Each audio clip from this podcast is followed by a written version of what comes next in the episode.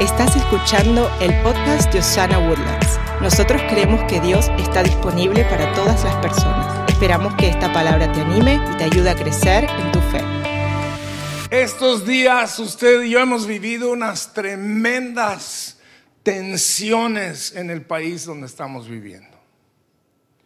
Cuando pasan estas cosas, el hombre de Dios tiene que hablarle al pueblo.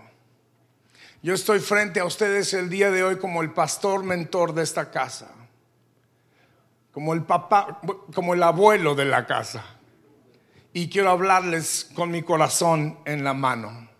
Y quiero recordarles de tres exigencias que el Señor pide de los que somos hombres y mujeres de Dios, los que somos seguidores de Jesucristo.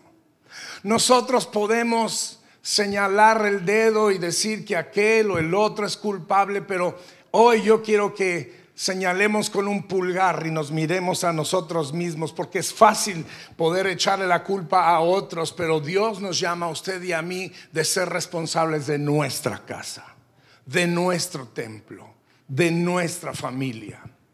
Les voy a leer en Miqueas capítulo 6, en el versículo 8, en la nueva traducción viviente dice así: "Oh pueblo, el Señor te ha dicho lo que es bueno. Diga conmigo, es bueno. Y lo que Él exige de ti. Diga conmigo esta palabra, exige. Ahora, esta mañana les voy a hablar acerca de las tres exigencias divinas que Dios nos deposita a cada uno de nosotros como hombres y mujeres en la casa de Dios. Número uno, que hagas lo correcto, dice. Número dos, que ames la compasión. Y número tres, que camines humildemente con tu Dios. Mi meta para hoy es hablar un poquito de estas tres cosas. Son tres temas bastante profundos. No tenemos el tiempo suficiente para ahondar mucho, pero quiero dejarles estas semillas de pensamiento. Y miren, como estamos a una semana del Día del Padre, quiero muy específicamente que los hombres, varones, me escuchen esta mañana que abra su corazón y permita que el Señor le hable a usted para que usted sea un mejor padre de familia que usted sea un mejor esposo, las hermanas dicen amén. Que usted, que usted sea un mejor hombre de negocios, que usted sea un mejor líder en su comunidad. Para que usted y yo entendamos que el Señor exige esto de nosotros, necesitamos abrir nuestro corazón y decir, Señor, háblame en esta mañana, que tu palabra me hable. Una de las frases que me encanta recordarnos a nosotros los que somos hombres en nuestra familia. Dice, ser masculino no fue una decisión que usted tomó, pero ser hombre sí es una decisión que usted toma. Dios quiere que usted y yo seamos hombres que conforme al corazón de Dios hagamos estas tres cosas. Número uno, hacer lo correcto. Ser hombres y mujeres que hacemos lo correcto. Ahora, en el antiguo, en la antigua traducción, la Reina Valera dice hacer justicia. En otras palabras, que a través de nuestras acciones haya justicia. Que como hombres y mujeres de Dios entendamos que existe un bien y existe un mal. Señoras y señores, hay un enemigo de su alma que desea su destrucción, desea robarle, desea matarle, se llama Satanás, pero fue vencido en la cruz del Calvario. Jesucristo venció sobre él y usted y yo podemos tomar de esa victoria para nuestra propia victoria, pero él sigue dando patadas de ahogado y tratando de traer mal a las personas que están a nuestro alrededor y a nuestras familias. Es tiempo que los hombres y las mujeres de Dios nos levantemos y digamos, esto es lo correcto, es tiempo de empezar a hacer justicia, reconocer que tenemos un Dios justo, que tenemos un Dios bueno, tenemos un Dios misericordioso, tenemos un Dios lleno de bondad y de favores, tenemos un Dios que hace bien, tenemos un Dios que ama al mundo, ama al mundo, ama a todo el mundo, ama ricos, ama pobres, ama grandes, ama flacos, ama gordos, pelones, barbudos, Él ama a todos y eso es hacer justicia. Hacer lo correcto es mostrar el amor de Dios a todo el mundo que está a nuestro alrededor. Dice en Mateo capítulo 5, verso 16, dejen que sus buenas acciones brillen a la vista de todos. Alguien compuso hace muchos años una canción que dice, enciende una luz. A lo mejor usted escuchó esa canción. Si no, edúquese y escúchela en el nombre de Jesús. Dice, brille tu luz a la vista de todos para que todos alaben a su Padre. Hacer lo correcto es hacer las cosas de tal manera de que cuando la gente lo ve hacerlo, alaban al Padre que está en los cielos. Que usted trata tan bien a su mujer que cuando lo ven a usted tratando tan bien a su mujer digan, gloria a Dios por aquel hermano. Que usted trata tan bien a sus hijos que la gente diga, gloria a Dios por ese hermano que trata tan bien a sus hijos. Que usted es tan honesto en su trabajo que la gente diga, gloria a Dios por ese hombre. Ese hombre es honesto. Eso es hacer lo correcto. Hacer lo correcto es tomar buenas decisiones cada vez que tengamos que tomar una decisión, que sea una decisión que nos enorgullezca, una decisión que podamos decir, esa fue una buena, buena decisión. Mi trato con esa persona fue un buen trato. Mi negocio con este otro individuo fue un buen negocio. La manera en que yo manejé las cosas en mi familia fue la manera correcta. Que cada decisión, todos los días, decida bien y eso lo llevará a usted a hacer lo correcto. Hacer lo correcto es cuando usted recibe cambio de más. Usted no ve eso como la provisión de Dios del mes sino que usted regresa y hace lo correcto. Cuando a usted lo insulten, y dice Jesús que cuando lo insulten usted bendiga a los que le maldicen, eso es hacer lo correcto. Dijo Jesús, si te golpean en una, te dan una cachetada en una mejilla, regresas de la otra. Ah, qué difícil es regresar la mejilla. Alguien dígame, es difícil. También para usted, Pastor Marcos, especialmente para mí, ¿cómo cree?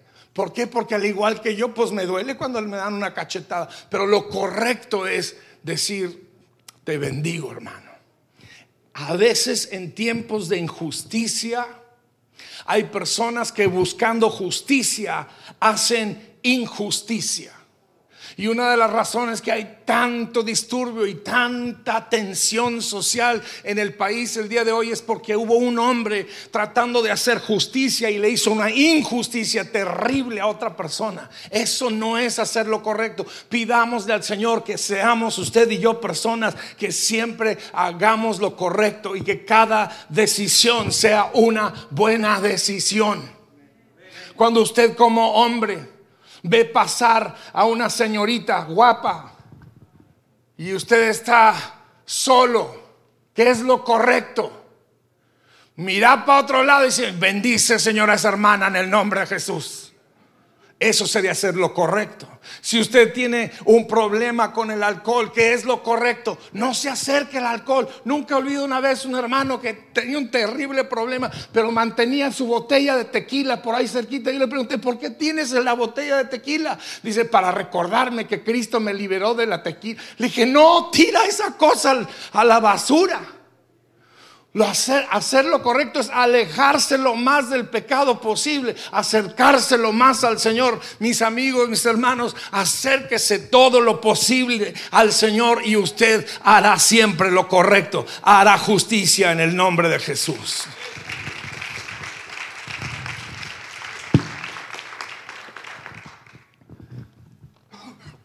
Número dos, Amar la misericordia.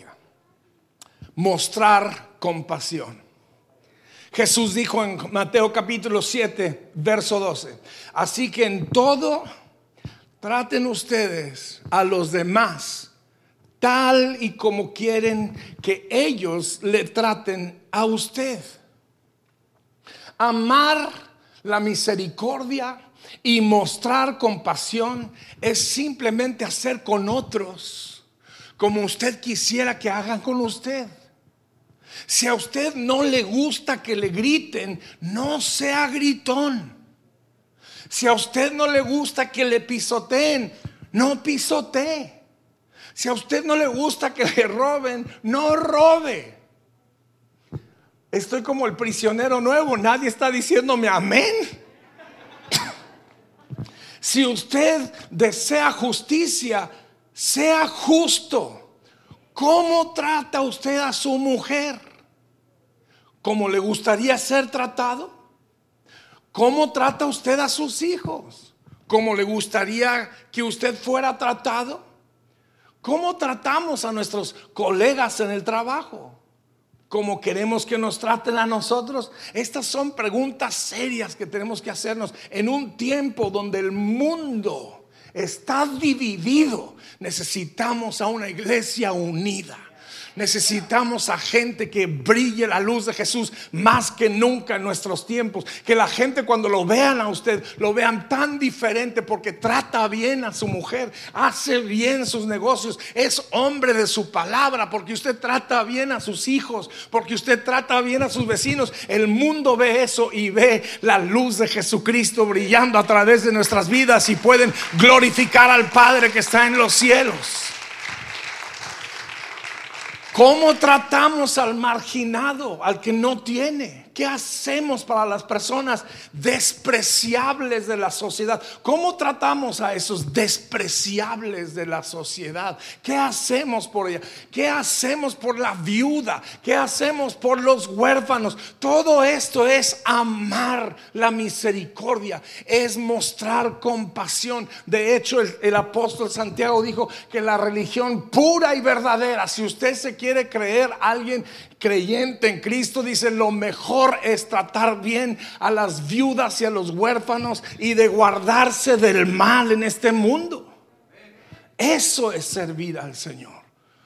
Una de las razones que hay tanta inquietud social ahorita en los Estados Unidos es porque unos no tratan a otros como quisieran ser tratados. Y yo sé que nosotros, como pueblo hispano que somos, somos de un color diferente. Digo, a mí me tocó ser de este color. Aunque si usted abriera mi corazón, hay nopal, tortillas, frijoles y arroz y taquitos y, y, muchas otras fritangas. Por eso me tuvieron que operar el corazón. Pero muchos me ven y piensan que soy bolillo. ¿A usted pensaba que no sabía lo que era esa palabra? Me dice, usted parece bolillo. Ah, pero soy mexicano por dentro. Pero yo le quiero decir una cosa. Precisamente porque mis papás eran bolillos. Que en paz descansen y están en el cielo. Yo tengo este color y nunca he sentido lo que algunos de ustedes han vivido ante la injusticia que ha habido social en este país. Y por eso yo les pido perdón. ¿Qué vamos a hacer? Nosotros tenemos que hacer nuestra parte. Nuestra parte es amar la misericordia y hacer con otros como quisieran quisiéramos nosotros que ellos hicieran con nosotros. Trate a los demás como usted quisiera ser tratado. Ahorita que usted se vaya y algunos de ustedes quizás hasta son meseros en un restaurante, trate al mesero bien. Trate bien a su jardinero. Trate bien a su, a su albañil, trate bien a su mecánico, trate bien a las personas, haga el bien, ame la misericordia. En el nombre de Jesús se lo estoy implorando. Porque lo único que podemos hacer nosotros es nuestra parte para brillar la luz de Jesucristo. Y aunque sea poquito, hermano, vale, porque de a poquito en poquito hacemos presencia en un mundo que tanto necesita Jesucristo. En el nombre de Jesús. Exigencia número tres. ¿Por qué estoy llamándoles las divinas exigencias? Porque dijo, esto es lo que exijo de ti. Esto es lo bueno y lo exijo de ti. Exigencia número tres, vivir humildes. Caminar humilde delante del Señor. Amigos, la humildad se puede resumir en una frase sencilla. La humildad es respeto hacia las demás personas. Así de sencillo. Cuando usted es humilde con su mujer es porque usted respeta a su mujer. Cuando usted es humilde con sus hijos es porque respeta a sus hijos. Cuando usted es humilde en la sociedad es porque usted respeta a los demás. Dice Filipenses capítulo 2, verso 3, no seamos egoístas. No traten de impresionar a nadie, sean humildes, es decir, considerando a los demás como mejores que uno mismo. Ahora, a veces eso es complicado porque unos creemos que somos mejores que otros, pero aquí el apóstol nos está haciendo la invitación de que consideremos a los demás como mejores que uno mismo y dar el respeto, dar la deferencia que se merecen. Trate a su familia con humildad. Escucha a sus hijos, escucha a su mujer, escucha a su suegra. Por algo se causó usted con la hija de esa señora. Ninguna men se dieron cuenta. Me quedé acá solito. Trate con humildad a sus vecinos. Trate con humildad a sus colegas en el trabajo. Crea que otro, considere a otros como mejor que usted mismo. Ahora, no hay forma de hacerlo sin vivir tomados de la mano del Dios Todopoderoso. No hay manera de hacer ninguna de estas exigencias si no estamos tomados de la mano de Dios. Un hombre humilde es un hombre que reconoce que sin Dios no puede hacer nada. Yo no me puedo mover sin Él. Lo necesito todos los días. En la mañana yo le digo, Señor, el día de hoy necesito de tu presencia. El día de hoy la voy a embarrar, voy a tomar malas decisiones, posiblemente voy a decir cosas de las que me voy a arrepentir. Así que voy a necesitar tu ayuda en el nombre de Jesús. Y apenas ahí te sales de la cama. Empiezas tu día diciendo al Señor, te voy a necesitar el día de hoy. Porque seguramente, de alguna manera, sin tu ayuda, voy a meter la pata Voy a decir algo que no estuvo bien dicho. Alguien aquí necesita decir, Señor, te necesito todos los días de mi vida. Te necesito para poder vivir en humildad. Yo reconozco que sin ti no puedo hacer nada. Yo reconozco que ante ti soy pequeño. Reconozco que te necesito. Jesús dijo en Juan capítulo 15, verso 5, separados de mí, no pueden ustedes hacer, ¿qué dice? Diga conmigo, Señor, sin ti no puedo hacer nada. Les voy a pedir que usted me haga el favor de acompañarme sobre sus pies al terminar este, este, mensaje esta mañana. Yo le tengo que ser honesto, me, acompañen sobre sus pies, por favor. En otras palabras, ya, ya cuando se predica bien, se pasa rápido el tiempo, ¿se da cuenta? Esta mañana mi corazón está está con una carga, le tengo que confesar. Mi, corazón está pesado esta mañana. Le voy a decir por qué. Porque amo a la gente. Amo el mundo que el Señor nos ha encargado. Y reconozco que en tantas cosas hemos cometido terribles injusticias y terribles errores. Y mi corazón esta mañana está clamando a Dios, Padre, por favor ayúdanos a corregir estas situaciones para que nuestros hijos crezcan en un mundo mejor. Alguien diga amén. Nuestros hijos merecen crecer en un mundo más justo, en un mundo más humilde, en un mundo que ama la misericordia. Si el pueblo de Dios no va a amar la justicia, si el pueblo de Dios no va a mostrar misericordia, si el pueblo de Dios no va a mostrar humildad, entonces estamos perdidos. Pero hay un pueblo y yo voy a ser uno de ellos que va a decir, Señor, yo amo la justicia, yo haré justicia, yo amo la misericordia, mostraré compasión y quiero hacer mi mejor para vivir humilde delante de ti. Hay alguien que esté conmigo esta mañana, diga, Pastor Marcos, yo también deseo eso para mi propia vida, para mi propia familia, en el nombre de Jesús.